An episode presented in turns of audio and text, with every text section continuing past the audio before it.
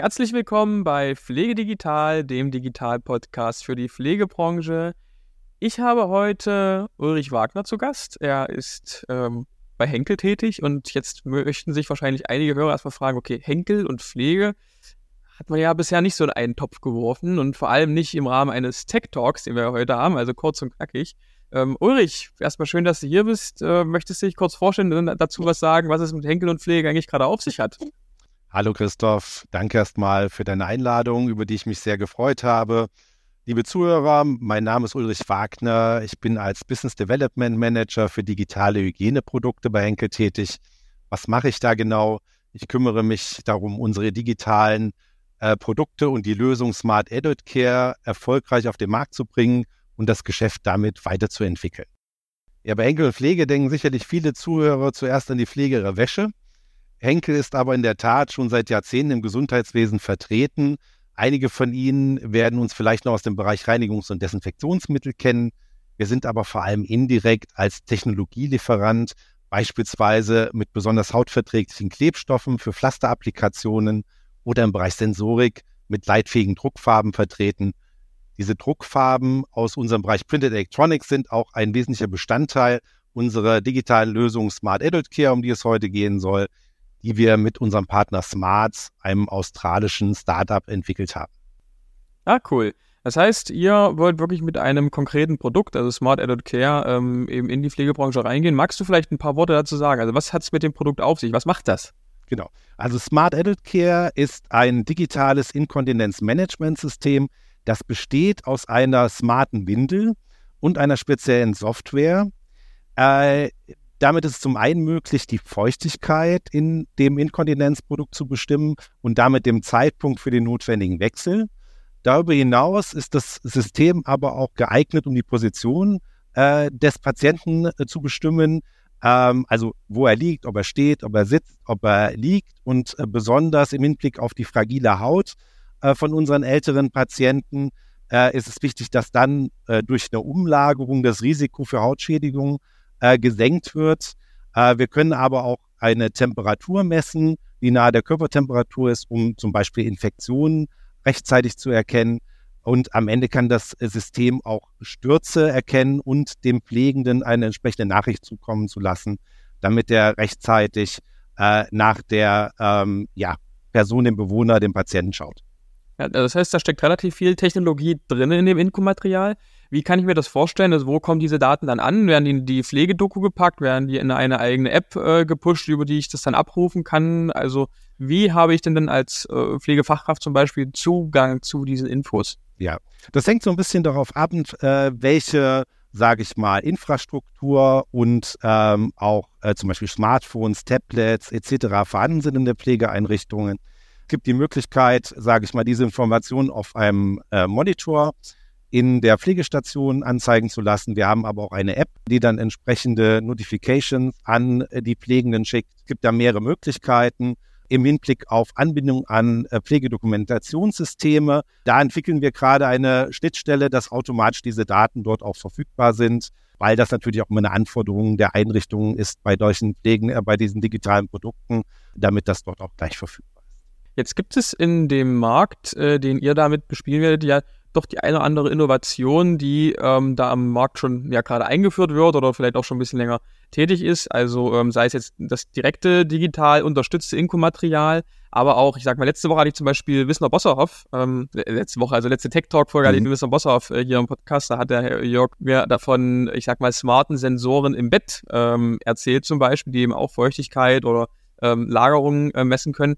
Wie hebt ihr euch denn in dem Fall von der Konkurrenz ab? Gibt es da bestimmte, ich sag mal, äh, Features, die euch auszeichnen, die die Smart Adult Care auszeichnen?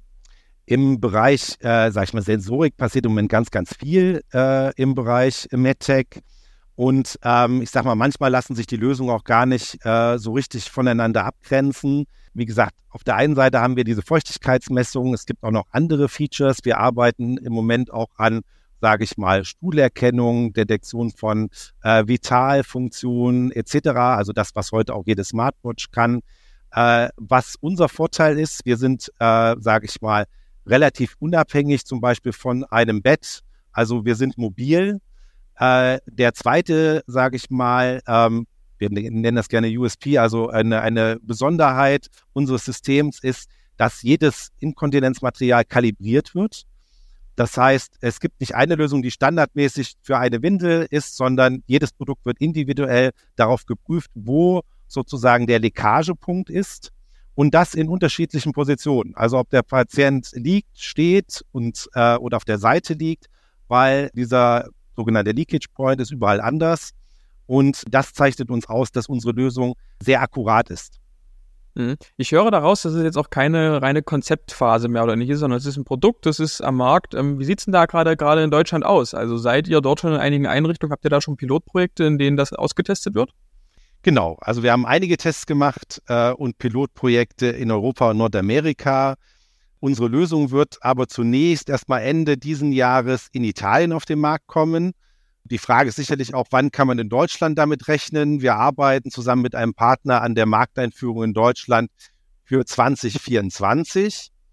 Derzeit ist Smart Adult Care auch noch nur für stationäre Pflegeeinrichtungen designt. Wir arbeiten aber daran äh, und an einem Konzept für die häusliche Pflege, da wir in diesem Bereich auch ein hohes Potenzial für unsere Lösung sehen.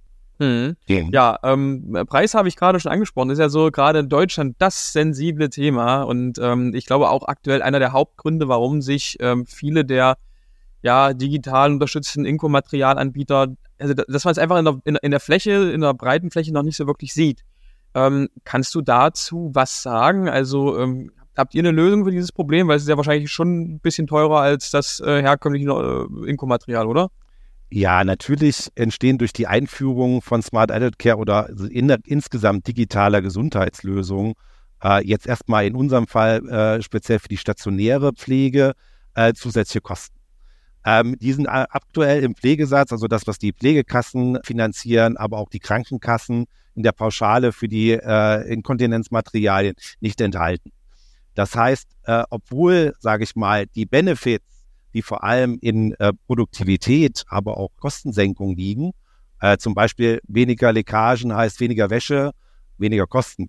Ne? Auch die Zeit, ja. die dafür aufgewendet, äh, aufgewendet werden muss, eine Leckage zu beseitigen. Also Patient umziehen, waschen, äh, Bett abziehen etc. ist damit drin. Das wiegt die Kosten auf, aber äh, am Ende muss man äh, erstmal investieren auch in die digitale Infrastruktur, äh, die man dafür braucht im Bereich Netzwerk. Äh, aber am Ende ist es so, dass wenn jemand so ein System angewendet hat und das auch liebt, dann möchte das auch nicht mehr äh, hergeben und nicht mehr zurück zu den alten Routinen. Ja, ja, ja.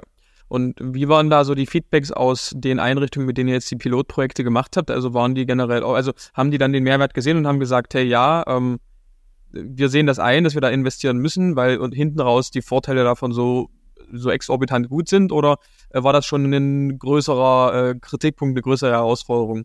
Wie wir es schon gesagt haben, in Deutschland gibt es dafür im Moment keine Erstattungsmöglichkeit, gerade im stationären Bereich, im, äh, sag ich mal, Homecare-Bereich geht es ja in Richtung DIPA, also vielleicht eine Möglichkeit, dass das möglich ist, ist immer ein Diskussionspunkt. Hier muss ich sagen, gibt es Einrichtungen oder auch kleine Ketten, die sehr zukunftsorientiert sind, die sagen, wir sehen jetzt schon den Benefit. Wir wissen, dass das die Zukunft ist. Wir wollen jetzt investieren.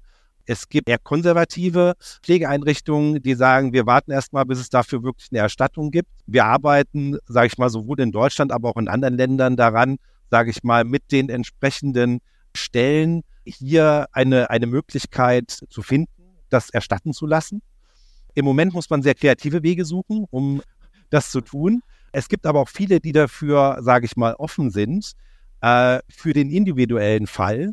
Ähm, aber sage ich mal, für eine breite Einführung muss es natürlich irgendeine Möglichkeit in der Zukunft geben, äh, dass es dafür auch eine Erstattung und wenn ich dann jetzt als Einrichtung sage, ich finde das spannend, ich würde gerne mehr, mehr drüber erfahren, äh, dich einfach bei LinkedIn anschreiben oder? Mich bei LinkedIn anschreiben, auf unsere Henkel-Website schauen, ähm, ja. Da gibt es auch nochmal einen, einen Henkel-internen Podcast. Nicht, dass das in Konkurrenz zu deinem ja. steht, aber da gibt es auch nochmal aus einer anderen Perspektive ein bisschen mehr Informationen.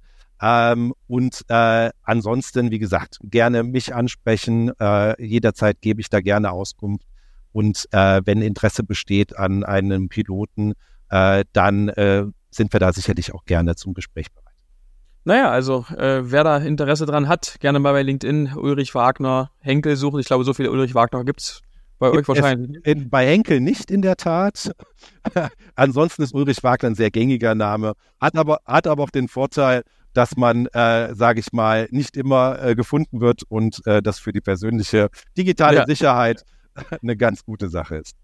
Naja, dann danke für deine Zeit, Ulrich. Danke fürs Vorstellen von Smart Adult Care und ich bin gespannt, was Henkel in Zukunft ähm, ja, noch so in der Pflegebranche bewegen wird. Christoph, vielen Dank für die Gelegenheit, hat Spaß gemacht.